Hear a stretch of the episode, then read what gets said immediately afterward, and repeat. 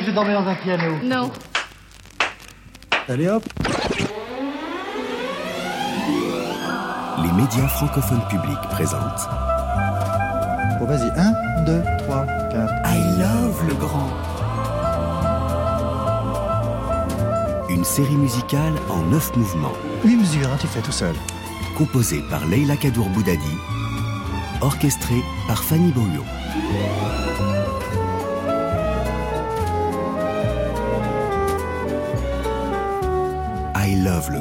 Michel, s'il te plaît. Sur France Inter. Prenons un musicien de 20 ans, déjà célèbre dans le monde des variétés, Michel Legrand, auteur de plusieurs best-sellers du disque Micro-Sillon, de musique de ballet, arrangeur plein d'idées et d'audace dont nous entendons actuellement une partition et qui nous livre son sentiment avec sincérité. Michel Legrand, je vous ai demandé de venir à ce micro pour représenter la musique qui a 20 ans.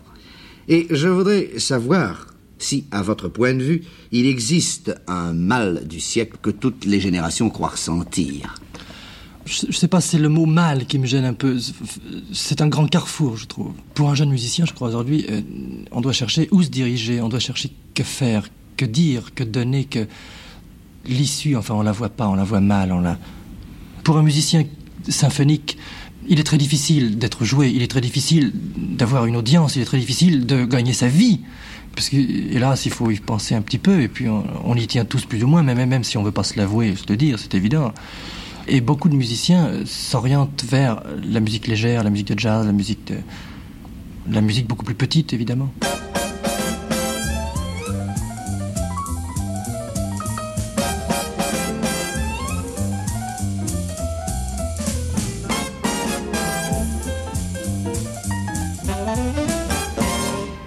On est deux, le jazz et moi. Je crois même qu'on est trois. La contrebasse, la batterie, le jazz et moi. Ça fait déjà plus que ça. Le vibraphone, les trombones, le jazz et moi. Quand on s'est donné le la, il ne manque plus que les trompettes. Et puis voilà, ça me cogne dans les doigts. Quand ça balance, alors là, je suis chez moi. C'est mon passeport, mon drapeau, ma Bible à moi. Dès que le tempo est là, alors, alors, encore, encore une fois. Quand ça balance, alors là, je suis chez moi. C'est mon passeport, mon drapeau, ma Bible à moi. Dès que le tempo est là. Quand ça balance, quand l'orchestre est avec lui, ça fait du bruit. Quand ça balance le plafond, quand éclate, dans un grand tonnerre de bois, ça dégringole du sommet du septième ciel. Sitôt que le jazz est là, et ça rigole dans son cœur qui prend des ailes, et ça lui dans les doigts.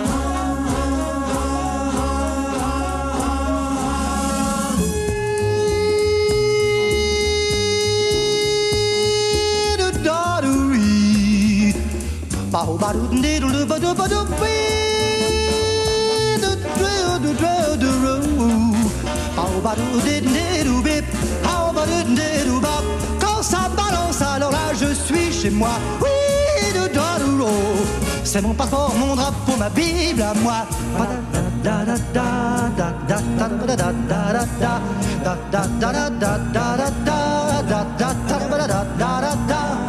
Quand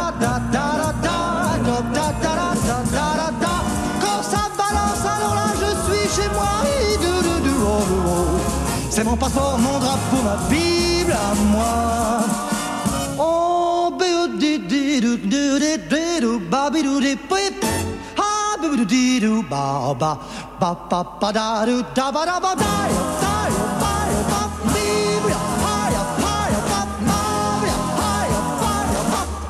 Un, deux, trois, quatre et ça va. Est-ce que vous pensez que l'avenir, pour les gens qui ont 20 ans, est une chose grave? Oui, on peut trouver l'avenir grave, bien sûr, parce que c'est, euh, ça reste une espèce de doute tout de même. C'est, c'est quelque chose de, de ténébreux. Mais enfin, l'avenir, ça doit pas être grave, je crois pas. Il faut que l'avenir, c'est beaucoup plus léger que ça. L'avenir, c'est beaucoup plus près que, qu'on l'imagine toujours, ça, je pense.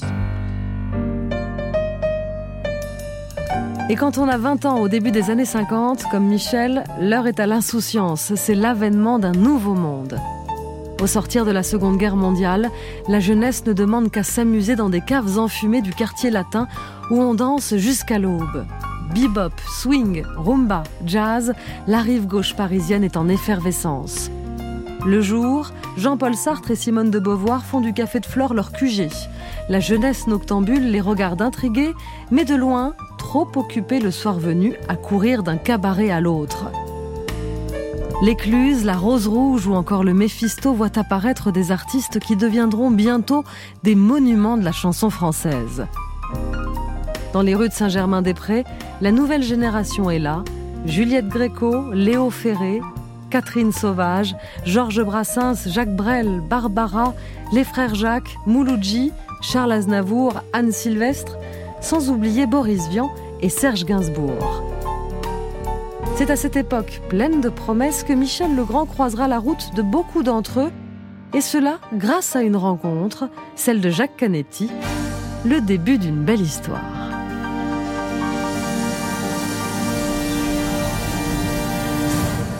Canetti, c'est grâce à lui qui m'a fait faire des disques, qui m'a emmené partout. Qui c'était présent- le patron de Philips, hein? C'était, oui, c'était un homme formidable, un homme, un organisateur sublime qui, euh, il a été pour moi un mentor, un mentor très très puissant, je veux dire, qui décidait de tout, un peu, vous savez, un peu comme Pierre Lazareff, qui, qui- qui était un mentor dans, dans le journalisme.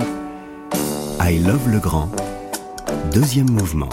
Les années Canetti.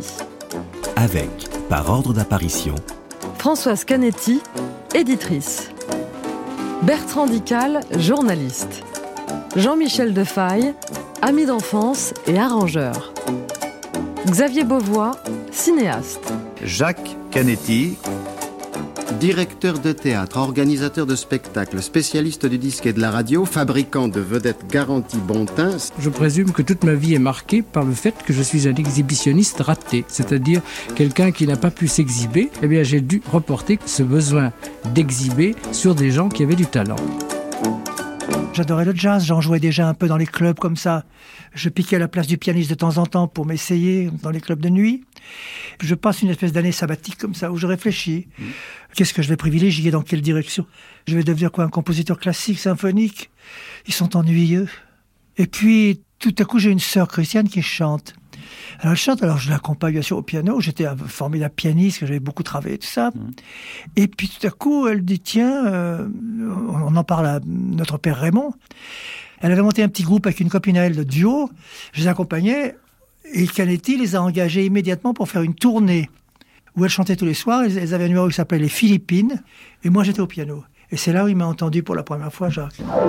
La radiodiffusion française présente d'importants extraits du spectacle donné actuellement au Théâtre des Trois Baudets à Paris, direction Jacques Canetti. Voici les Philippines. Nous, nous étions deux garçons, deux filles. Notre cas devint délicat. Jacques Canetti, mon père, est directeur. Il a créé un petit théâtre qui s'appelle le Théâtre des Trois Baudets. Et dans ce théâtre, il recherche un pianiste. Et donc, il va téléphoner à tous les gens qu'il connaît. Il cherche un très très bon pianiste. Et il rencontre Raymond Legrand, le père de Michel Legrand, qui est un personnage que mon père avait bien connu. On connaît malheureusement l'absence de père de Michel Legrand. Et paradoxalement, Raymond Legrand dit à, à mon père, Jacques Canetti, écoute Jacques, tu veux vraiment un pianiste qui a du talent? Prends mon fils Michel, c'est le pianiste le plus doué que je connaisse. Et mon père va rencontrer Michel Legrand, qui fait ses études chez Nadia Boulanger, qui est à l'école de la musique classique, qui est à l'école de la composition avec une femme extraordinaire. Et il va décider, Michel, alors qu'il étudie dans la journée, il va le décider à devenir pianiste du théâtre des Trois Baudets. J'étais un, un excellent pianiste à l'époque et j'ai commencé à accompagner des chanteurs, des solistes ou des comme ça. J'ai accompagné Henri Salvador, j'ai accompagné Juliette Gréco, j'ai accompagné Catherine Sauvage. Et c'était très amusant, je veux dire, pour un jeune homme seul qui, se balade tout le temps de par le monde, entre le Japon et le... C'est, drôle, je veux dire, c'est amusant, tout le temps en avion, tout le temps en voyage, c'était pas tant. Voici ce soir, dans la coquette salle du théâtre des Trois Baudets, située au pied de la butte Montmartre, à l'angle du boulevard de Clichy et de la rue Coustou, c'est-à-dire en plein cœur du Paris qui rit. Et l'on aux Trois Baudets. Toute petite fille, j'allais au théâtre des Trois Baudets. C'était un endroit magique. C'était un petit théâtre de 247 places dans lequel euh, des artistes, des auteurs, compositeurs, interprètes, des musiciens démarraient et chantaient longtemps. C'était pas un concert comme on fait aujourd'hui, mais ils s'installaient dans cette salle. Et Michel Legrand était au piano. C'était un petit piano droit. Je sais que je vois Michel Legrand et que je vois aussi en même temps Darry Cole. Tout spectacle commence par une ouverture allegro par Darry Cole au piano. Darry Cole. Allô? Voilà, ils étaient tous les deux à tour de rôle pianiste au Théâtre des Trois Baudets. Il y en a un qui jouait avec une aisance, euh, qui jouait d'oreille, qui pouvait improviser, c'était Michel. Puis il y a Darry Cole qui était une sorte de Un chacal. personnage euh, poétique euh, qui accrochait un fil euh, sur le petit piano droit du Théâtre des Trois Baudets sur lequel il faisait sécher ses chaussettes. J'ai réussi à le dire, formidable. Et puis vous Ah ouais. Oh, J'adorais Dari. Je veux dire, j'ai connu Dari en 1951, je crois, j'avais 19 ans. Canetti, qui m'avait déjà entendu jouer un petit peu comme ça, il m'a dit écoutez, euh, je- j'organise une grande tournée de deux mois et demi et je vais vous engager comme pianiste pour la tournée. Alors il y aura deux pianistes, il y aura vous et Dari Cole. Et Dari, à l'époque, ne faisait que du piano. Et voilà le piano Ah, voyons l'objet un peu. Voyons comment il- ça sonne, ça. Il nous dit, puisque vous avez des gueules marrantes tous les deux, je vais vous écrire un, tour de- un, un numéro de, à deux pianos comiques. Mais d'où sortent ces sons si soudains Dari n'avait jamais été- fait le comédien, moi encore moins. Ah, ce piano d'aujourd'hui, quelle merveille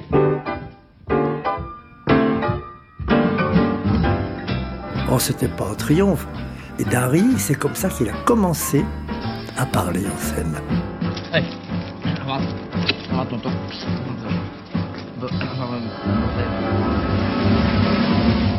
Michel Legrand va devenir arrangeur, orchestrateur des disques que mon père produit. Mon père n'est pas seulement le directeur de- du Théâtre des Trois Baudets, il est aussi le directeur artistique d'une maison de disques qui s'appelle Philips. C'est un petit peu l'ancêtre d'Universal, voilà. Et dans cette maison de disques, il y a des interprètes euh, qui chantent des chansons de Léo Ferré. Je pense bien sûr à Catherine Sauvage. Et mon père va confier à Michel Legrand le soin d'orchestrer des chansons de, bon, de Léo Ferré. Et c'est Catherine Sauvage, Michel Legrand qui vont permettre à Léo Ferré de faire entendre ses chansons. Léo Ferré était un interprète qui n'était pas aussi extraordinaire qu'il est devenu ensuite. Et chanté par Catherine Sauvage dans cette espèce d'écrin de force que Michel Legrand donne à ses chansons permet à ses chansons de devenir, euh, ils ont le Grand Prix du disque en 1952, ils sont programmés partout. Et donc les chansons de Léo Ferré jaillissent dans une époque qui est prête à les entendre grâce probablement aussi aux orchestrations de Michel Legrand. Parmi les artistes de la chanson que nous n'avons cessé d'encourager, saluons avec plaisir la promotion au rang de vedette de Catherine Sauvage. Jacques Canetti, découvreur de personnalité, place en haut de l'affiche des Trois Baudets cette chanteuse au talent mordant et ironique qui, sans concession, fait découvrir au public des chansons étranges et tendres que le jeune et célèbre chef d'orchestre Michel Legrand décore d'harmonies somptueuses.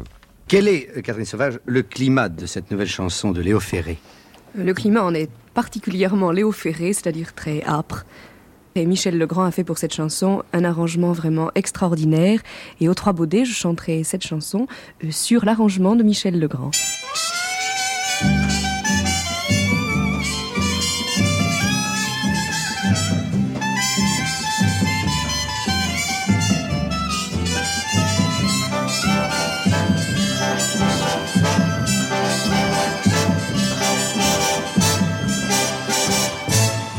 La vie t'a doublé, c'est pas régulier pour un pauvre lézard qui vit par hasard dans la société. Mais la société, faut pas t'en mêler, t'es un petit papa, une graine d'ananas. On me dit que t'as poussé en dessous d'un gibet où ton grand-papa balançait déjà avec un collier. Un collier dressé de chanvre, il était un foutu foulard à graines d'ananas.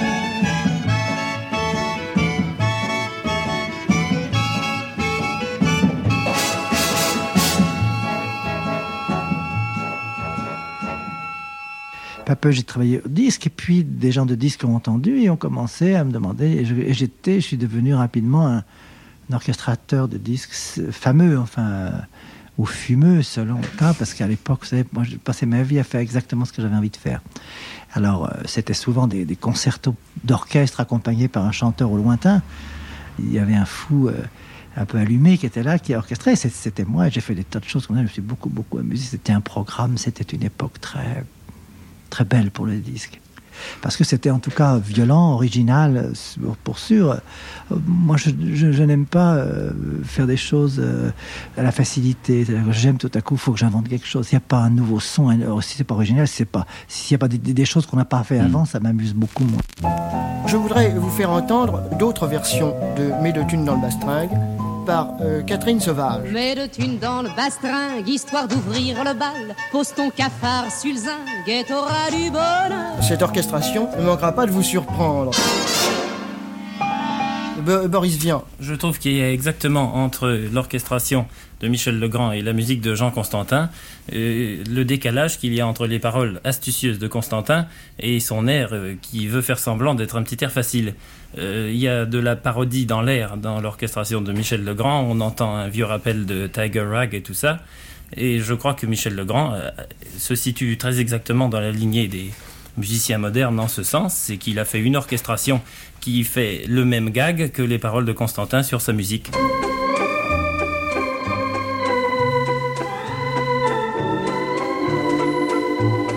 Il a euh, quelque chose qu'il a appris chez Nadia Boulanger entre autres, mais qui est un talent, qui est évidemment quelque chose qui tient à son génie propre, Bertrand Dical. qui est la capacité à décomposer les choses. C'est-à-dire que très très souvent, les arrangeurs, quand ils disent tiens on va jouer quelque chose un peu swing, donc ils vous mettent euh, un piano, une contrebasse, une batterie, euh, une petite guitare euh, derrière. Il y a un goût de la guitare années 50, de la guitare jazz années 50. Et ce que fait souvent Michel Legrand, c'est qu'il retire quelque chose. Il retire la contrebasse, par exemple. Il retire la batterie. Et ce qui l'intéresse souvent, c'est de faire swinger sans la batterie. Ou de faire euh, franchouillard sans l'accordéon. Et c'est ça qui est vachement intéressant. Il est capable d'aller complètement là où rien n'est prévu par la feuille de route. C'est-à-dire qu'on n'est pas dans la musique contemporaine, on n'est pas dans le jazz, on n'est pas dans la variété, on est ailleurs. Je me souviens d'un arrangement pour, pour Gréco qui, je crois, a été refusé à l'époque par Philips. C'est une chanson qui s'appelle Daphénéo. Honnêtement, ça ne ressemble à rien. Alors aujourd'hui, où on a une, une oreille qui est, qui est quand même habituée à énormément de choses, ça passe. Mais dans les années 50, franchement, c'est extrêmement étrange. Dis-moi, Daphénéo, quel est donc cet arbre dont les fruits sont des oiseaux qui pleurent Cet arbre chrysaline, c'est un oisetier. Ah Ces chansons vont Françoise Canetti parvenir au public, vont envahir les bon les oreilles des gens. C'est-à-dire ces chansons qui étaient jusqu'à présent, euh, je dis pas pas populaires, mais euh, difficiles à faire passer, vont passer le cap. Il crée sans le savoir la musique classique de notre époque. Et, et ces, ces orchestrations de ces chansons, quand vous les réécoutez, c'est ça n'a pas d'âge. C'est beau. Point.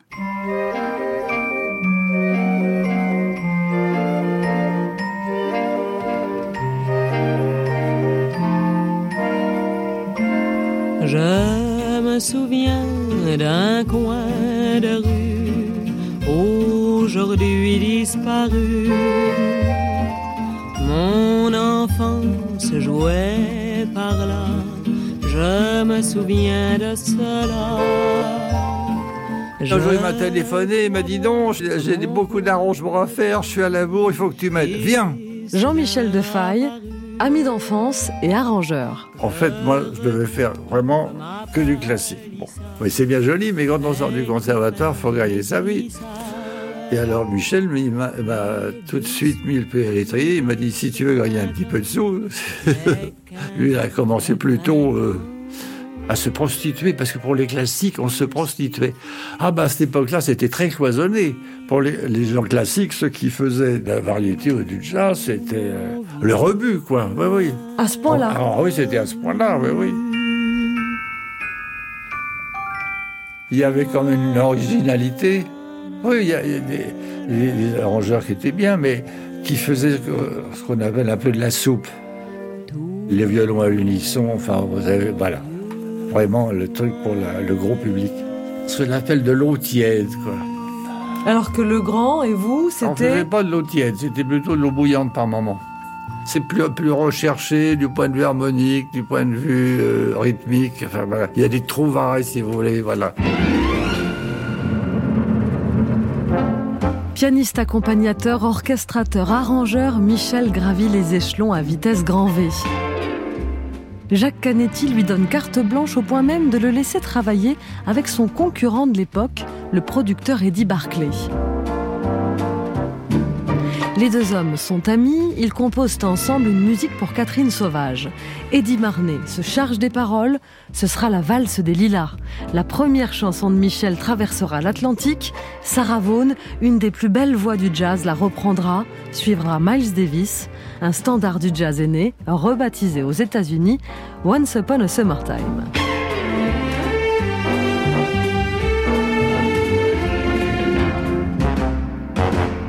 Ah, Michel, c'est un, un garçon que j'ai admiré toute ma vie. Je suis, je suis très jaloux de Michel, finalement. J'aurais voulu être un, un- un arrangeur et un artiste comme lui. Dans le fond, vous auriez préféré être Michel Legrand, pianiste-compositeur, Ah oui, que Eddie. Barclay, milliardaire. Ah, nettement. Ça, je suis fou furieux, là. Qu'il ait pu arriver à, à atteindre ce talent et ce, ce degré musical, moi, ça me, ça me rend malade. Il vous doit quelque chose, Michel Legrand? Oui, Michel me, me doit... Non, il me doit rien, parce qu'on est trop, trop amis pour qu'il puisse me devoir quelque chose. Mais en réalité, j'ai aidé Michel pour le faire découvrir aux autres. Comme j'aurais aidé, en réalité, n'importe quel talent pour que celui-ci puisse se faire apprécier par les autres personnes. Si bien qu'on est resté de longues années à jouer du piano ensemble, s'amuser ensemble, jouer au ping-pong ensemble, faire des chansons ensemble. Et on a d'ailleurs fait une, chanson, on a écrit ensemble une chanson qui s'appelle La valse des lilas, que j'aime beaucoup. Je sais pas parce que c'est moi qui l'ai écrite avec Michel, mais enfin j'aime vraiment beaucoup cette mélodie. Je avoir 20, 21 ans, 22 ans. Je me rappelle, c'était, on était en soirée avec chez Eddie Barclay, qui était notre, euh, c'était l'homme riche du groupe. On était vraiment quatre copains inséparables, du même âge. À quelques années près, il y avait Philippe Veil, qui était décorateur à l'époque, Boris Vian, Eddie Barclay et moi. Là, il y avait Eddie, c'était chez lui. Il avait un beau piano et tout à coup, je crois que j'ai fait cette chanson-là. Il y avait Eddie Marnet qui traînait aussi dans la soirée. Je crois que dans le monde de la variété, dans, dans le monde tout court, il est reconnu comme le, le plus grand. Eddie Marnet. Il est la musique incarnée. Et les Américains s'inclinent devant le, le génie de Michel Legrand. Michel est un génie. Privilège, c'est pour vous, c'est celui d'avoir écrit les, les paroles de, de sa toute première chanson. Hein. Oui, c'est Ouais. sa vraie première chanson, oui. Et c'est la valse des lilas.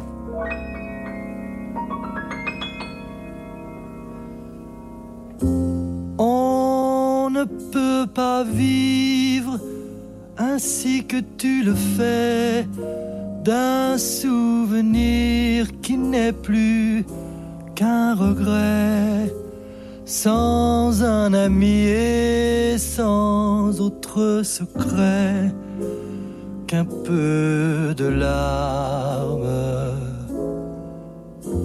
pour ces quelques pages de mélancolie. Tu as fermé le livre de ta vie et tu as cru que tout était fini.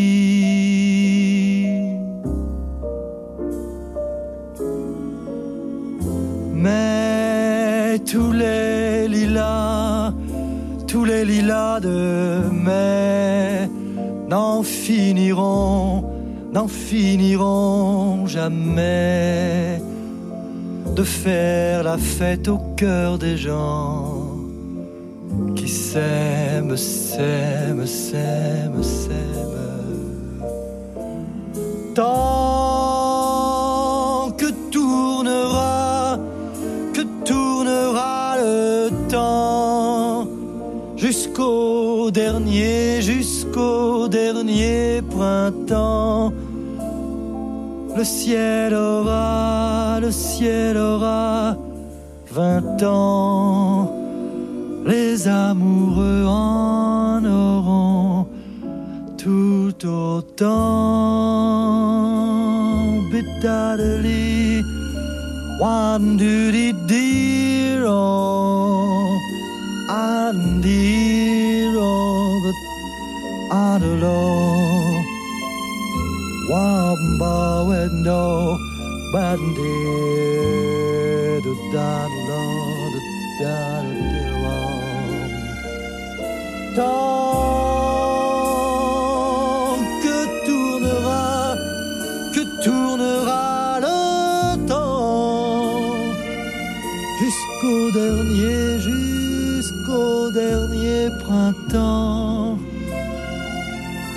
Le ciel aura, le ciel aura vingt ans.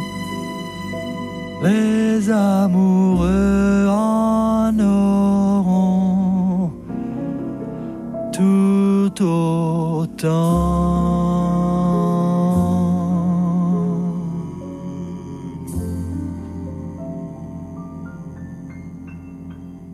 I Love le Grand. 1, 2, 3, 4. Une série musicale des médias francophones publics par Leila Kadour Boudadi. Je travaillais pour la maison Philips. À l'époque, il y avait un directeur magique qui s'appelait Jacques Canetti, qui était un homme que j'adorais, qui me le rendait bien. Et ils étaient liés euh, par des anneaux à la maison Columbia américaine. Et la maison Columbia américaine, au début du micro-sillon, donc dans l'année 54, a dit tiens, euh, puisque maintenant on peut faire 40 minutes de musique, avant c'était 3 minutes et demie, ou, ou ça, est-ce qu'on peut pas faire? Et ils ont demandé à des, chefs d'orchestre américains, faites-nous un- un- une espèce de fresque comme ça sur plein de chansons de Paris. Alors, la, Maison Columbia, ils ont téléphoné à Philippe. Ils ont dit, écoutez, en France, vous n'avez pas quelqu'un qui voudrait le faire parce qu'il n'y a personne qui veut le faire. Alors, Canetti m'appelle un jour, il me dit, écoutez, voilà, une demande américaine, ils veulent un disque sur Paris, est-ce que vous voulez le faire? J'ai pas eu de contrat, pas de royalty, rien. C'est-à-dire que je me rappelle, j'ai touché 2000 francs. Mais pour moi, c'était magnifique parce que j'étais un débutant en 54. C'est le premier disque que j'ai fait. Et alors, chose extraordinaire, c'est que ce disque, ils en ont vendu des millions et des millions et des millions. Donc, grâce à ce disque-là, j'ai pu aller aux États-Unis, j'ai pu commencer à travailler à parce que tout le monde me connaissait sous un autre nom, parce qu'on m'appelait Big Mike. Big Mike est parti à la conquête de l'Amérique et ça, c'est en partie grâce à une révolution de l'industrie du disque. Le 33 tours remplace le 78 tours. On passe de 3 à 20 minutes par face. Michel s'engouffre dans la brèche et I Love Paris est un succès.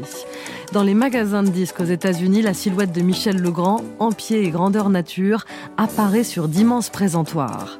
New York sera pour lui une révélation. La patrie de la musique, c'est ici. Il sait déjà qu'il y posera un jour ses valises. Et de son premier voyage, il ne revient pas bredouille.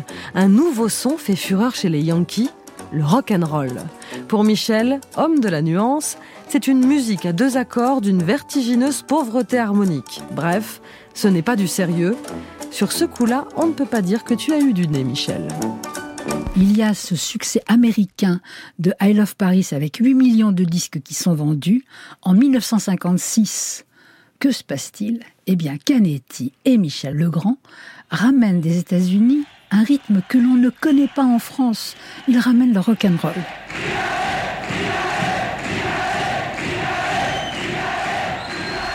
C'est le début du rock and roll aux États-Unis. Il y avait un orchestre qui, pour la première fois, faisait un rock qui s'appelait Rock Around the Clock. Bill Haley, c'était. Bill Haley, voilà, merci. One, two, three o'clock, four o'clock, rock. Five, six, seven o'clock, eight o'clock, rock. Nine, ten, eleven o'clock, twelve o'clock, rock. We're gonna rock around the clock tonight. But you glad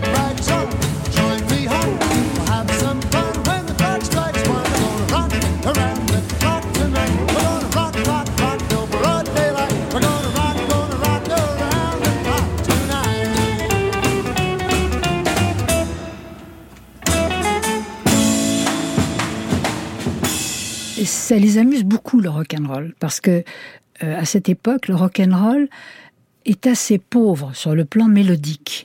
Et donc, lorsqu'il ramène le rock and roll en France, la première chose que fait Michel et mon père, c'est d'en parler à leurs deux copains, Boris Vian et Henri Salvador, avec lesquels ils vont faire les premiers rock français. Et avec cette joyeuse bande, pas d'équivoque. Le ton est donné, le rock sera une farce, un canular. Pour éviter de se compromettre dans le milieu du jazz, ils prennent tous un pseudonyme. Boris Vian s'en donne à cœur joie dans les paroles, sous le regard amusé de Michel, jamais le dernier quand il s'agit de plaisanter.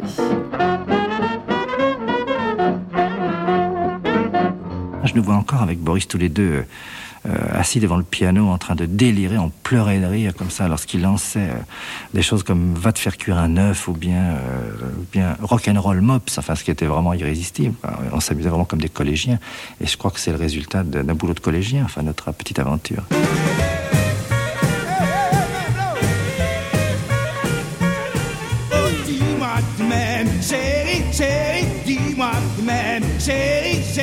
Mais il y a une époque, euh, était très copain avec Boris Vian et tout un groupe d'amis. Xavier Beauvois, cinéaste. La connerie, c'était au niveau compétition. Ils inventaient des choses et ils trouvaient des moyens pour faire des blagues, euh, mais de plus en plus énormes. Par exemple, il y avait une exposition d'une baleine euh, sous la tour Eiffel, une baleine, euh, la plus grande baleine du monde. Et à Boris on dit bah on va faire l'expo du plus petit poisson du monde. Donc Michel, comme tu es un pêcheur, tu vas nous trouver une petite tablette, la plus petite que tu puisses trouver. Donc ils ont installé une petite tente avec un, écriteau, le plus petit poisson du monde. Ils faisaient payer, puis dedans il y avait un aquarium avec une tablette. Après ils se sont fait arrêter par les flics, mais des, des trucs comme ça, ils en ont fait plein.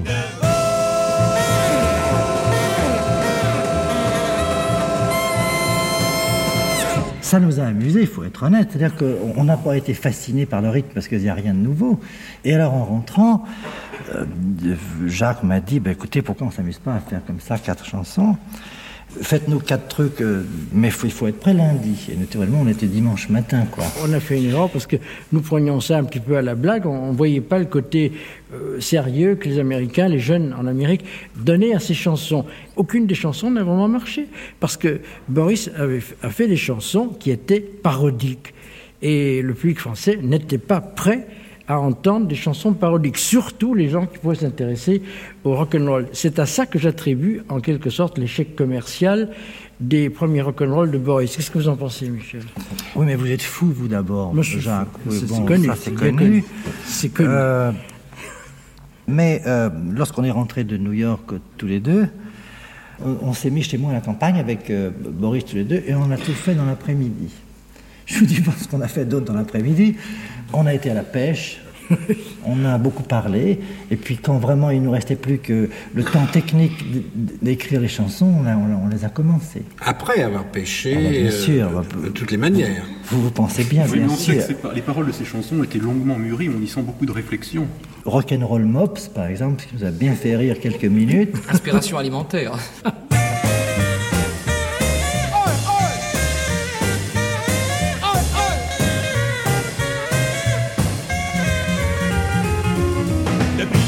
je me décacasse pour te dégoter du boulot. Tu vis chez moi comme un salaud, tu m'imites fringues et mes limaces, mon pote. J'en ai marre de faire le crétin. Tu pousses ma soupe et ma barbac, tu passes ma femme dans les coins noirs, tu fumes mes pipes et mes cigares et quand je râle, tu me fous des claques, mon pote. Demain, demain dans le premier train. Oh, va te faire cuire un œuf, mais va te faire cuire un œuf, mais et surtout ne reviens pas. Tu reviens, j'en le serment. Tu repartiras les pieds devant. T'as fini de manger ton pain blanc. Tu peux aller te Non, c'est vrai. Et puis alors après, euh, Jacques, moi, on, s'est réunis, on s'est dit, bien, on, va les faire chanter par Henri Salvador. Car c'était vraiment le, chanteur idéal. Quoi. Il swingait vraiment beaucoup, il avait une mise en place formidable, il avait vraiment le style parfait pour ça. Mais il manquait de courage. Il n'a pas cru que ça marcherait. Il a demandé qu'on lui donne un autre nom, ah pour le cas où ça ne marcherait pas. Boris, qui était vraiment très inventif, a trouvé un merveilleux nom. Henri Cording. Henri Cording. Et moi, j'avais un autre nom, il m'avait appelé Big Mike, je ne sais pas Big quoi. Mike, c'est ça. Ce qui est curieux, c'est que sur la pochette de ce disque, derrière le texte où on voit euh, en recording, il est écrit euh, une, une série de choses seulement très justes sur euh, l'activité d'un recording euh, allant sur la Napurna et à cheval. Euh, mais il est dit aussi que si certains euh, remarquent une certaine analogie entre la voix d'un recording et d'un autre Henri, un certain Salvador, euh, qu'ils s'étonnent. Euh, voilà tout. Et vous avez signé, si la mémoire est fidèle, Oui, absolument. Jacques Canetti a signé, Jacques mais c'était très... K. Netty.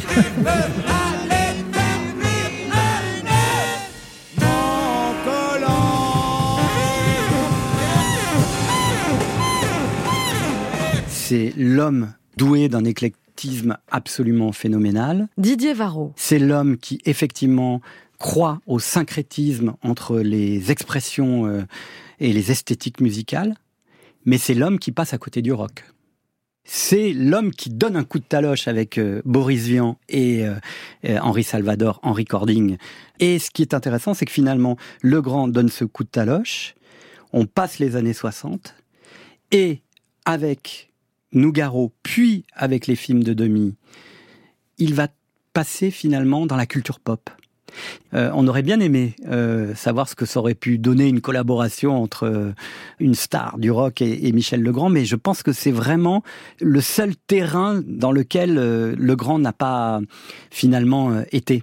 Et ça veut dire aussi qu'il y a une sorte d'intégrité, de ligne claire euh, dans voilà. C'est on n'est pas éclectique parce qu'on veut manger à tous les râteliers et boire à toutes les sources. Non, non, non. On garde euh, ses fondamentaux euh, et on garde son enracinement. On va faire rock, Rock'n'Roll Mops. Je l'ai séduit dans un instant, grâce à la lueur que j'ai dans l'œil. Elle est tombée comme une feuille, dans mes grands badauds en houtan. S'est aimé comme des dieux, à Savourant serait resté bleu. Le phono jouait dans un coin des airs de jazz qui swingaient bien. Mais à la fin, j'avais si faim que j'ai appelé le bar du coin à l'eau du pont. Montez-moi donc, de quoi manger, sinon je vais crever. Qu'est-ce qu'il faut vous apporter? Apportez-moi sans hésiter. Rock and roll, avec du pain beurré. Rock and roll, et du beefsteak haché. Rock and roll, avec un œuf à cheval. Je me sens cannibale. Des escalopes de kangourou, du sauciflard de sapajou, du foie de lion au salsifis, de la tête de la refrit confit et dans un plat. Rien que pour moi, bien préparé, bateau assaisonné. Rock and roll, ça m'a réconforté. Rock and roll, je suis plein à craquer. Rock and roll, ma force a décuplé. Rock and roll, on est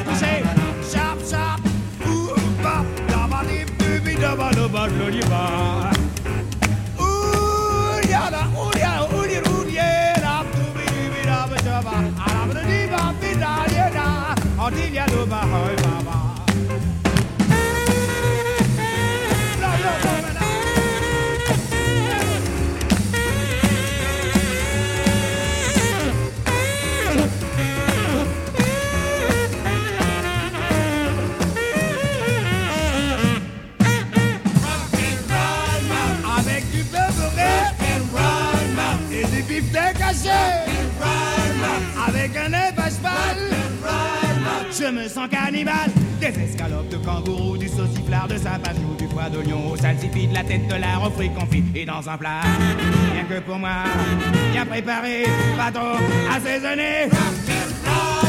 Ça m'a réconforté Je suis plein à craquer. Ma force a décuplé. On est retourné se coucher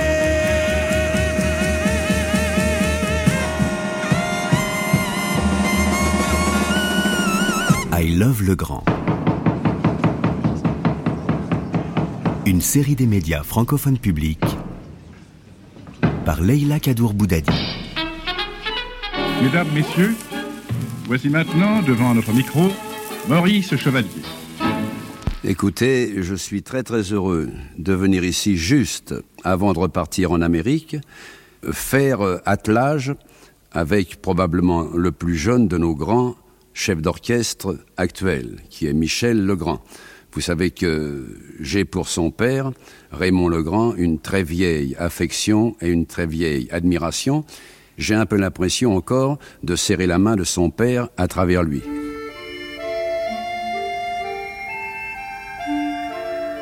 Et dans ces mêmes années, en 55, Jacques Canetti fait signer chez Philips Maurice Chevalier, une star de l'ancien monde qui a besoin d'un petit coup de jeune. Chevalier a 67 ans, ses plus grands succès sont derrière lui. Pas de doute, c'est une mission pour Magic Mike. Il se met alors au service de cette icône. Chevalier est invité aux États-Unis, il n'y a plus mis les pieds depuis quelques années, il lui était interdit d'entrer sur le territoire pour s'être prononcé contre les armes nucléaires.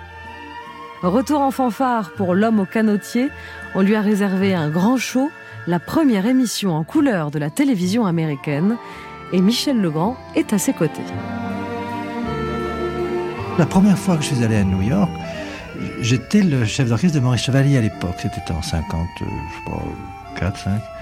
Et c'est Chevalier qui m'a demandé, il m'a dit voilà mon cher, je, je fais un spectacle de télévision à New York. C'était le début de la télévision en couleur aux États-Unis, je me rappelle. Et est-ce que, vous, est-ce que vous viendriez diriger avec moi? Et c'est la première fois il m'a emmené à New York. Allô, l'Inter? Je voudrais New York. Pourrais-je parler à monsieur Michel Legrand?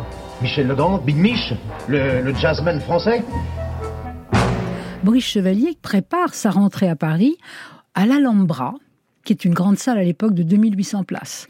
Et donc il va confier à Michel Legrand le soin de voilà d'orchestrer tout son spectacle.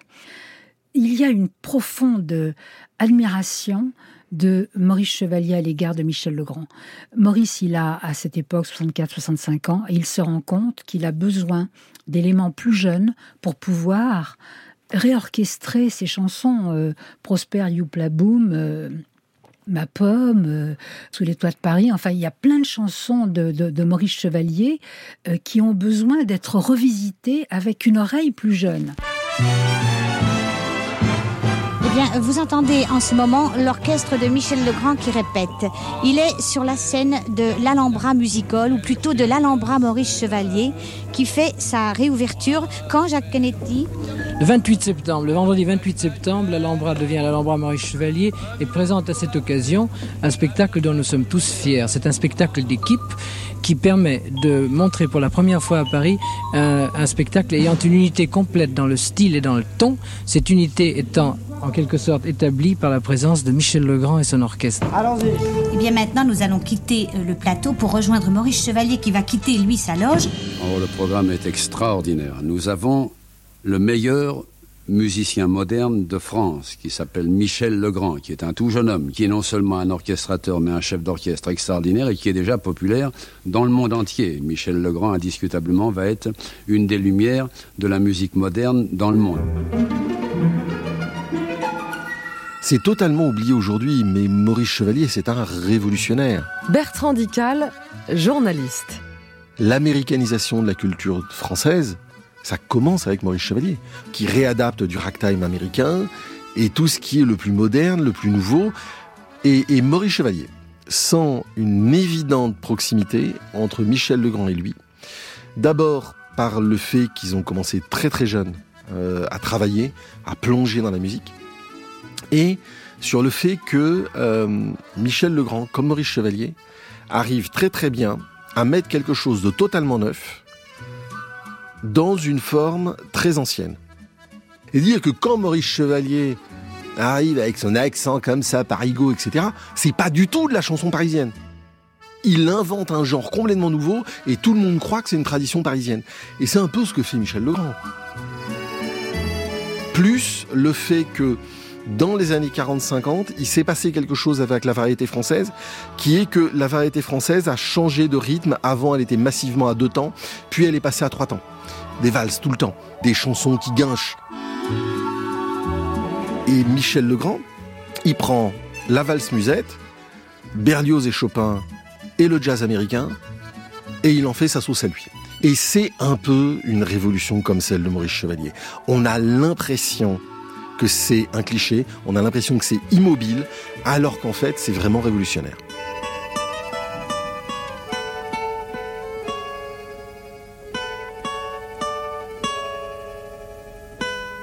Le spectacle de l'Alhambra, Françoise Canetti, est un spectacle assez étonnant parce que vous avez une première partie, Boris Vian, qui va mettre en scène avec un film, euh, l'arrivée de Michel Legrand avec sa formation.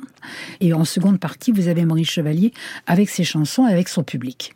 Et donc, vous avez un public très très partagé. Vous avez d'un côté ben, des mauvaises critiques, vous avez des gens qui qui sont pas contents, euh, et, et, vous avez quand même les copains de bon de Michel Legrand qui lui disent, tu sais, tu as peut-être intérêt à, à ne pas le faire parce que c'est trop dangereux pour toi.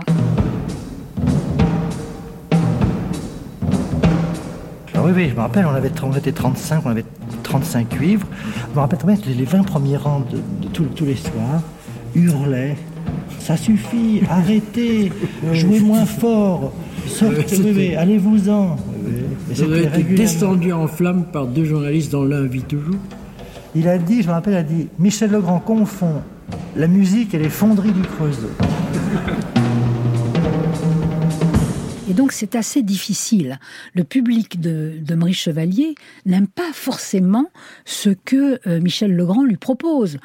Je vous donne un exemple. Porcelaine de saxe en jazz, Debout les morts composé par Michel Legrand avec son orchestre de jazz, trombone à tout faire, délirium très mince, c'est-à-dire voilà, ce sont quelques-uns des airs que Michel Legrand joue avec sa formation de 30 musiciens.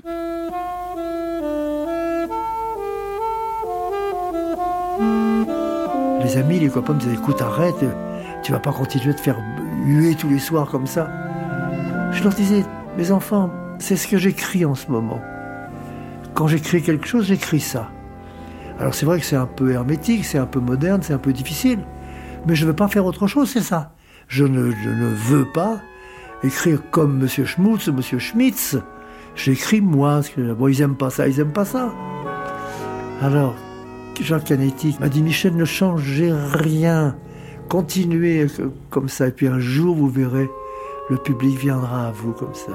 C'est le seul qui m'aide encouragé à continuer. Euh, Michel dit souvent que quand il doutait de lui, il se remémorait cette phrase de Canetti Michel ne changeait rien. Le succès n'est pas au rendez-vous Qu'à cela ne tienne, Michel Legrand a goûté au plaisir de la scène. En l'espace de quelques années, il s'est imposé comme arrangeur. Il a multiplié les collaborations avec la fine fleur de la chanson française, s'est fait un nom de l'autre côté de l'Atlantique, sans oublier qu'il a rencontré dans les loges de l'Alhambra un jeune auteur-compositeur, Claude Nougaro. Ensemble, ils donneront naissance à un micro-sillon qui bouleversera le cours de la musique française. C'était I Love Legrand, une série musicale des médias francophones publics, composée par Leila Kadour Boudadi, orchestrée par Fanny Boyon, à la trompette, Marie-Laurence Chéry. Tous nos remerciements à Thierry Dupin, Romain Couturier, Anne Weinfeld et Stéphane Le Rouge.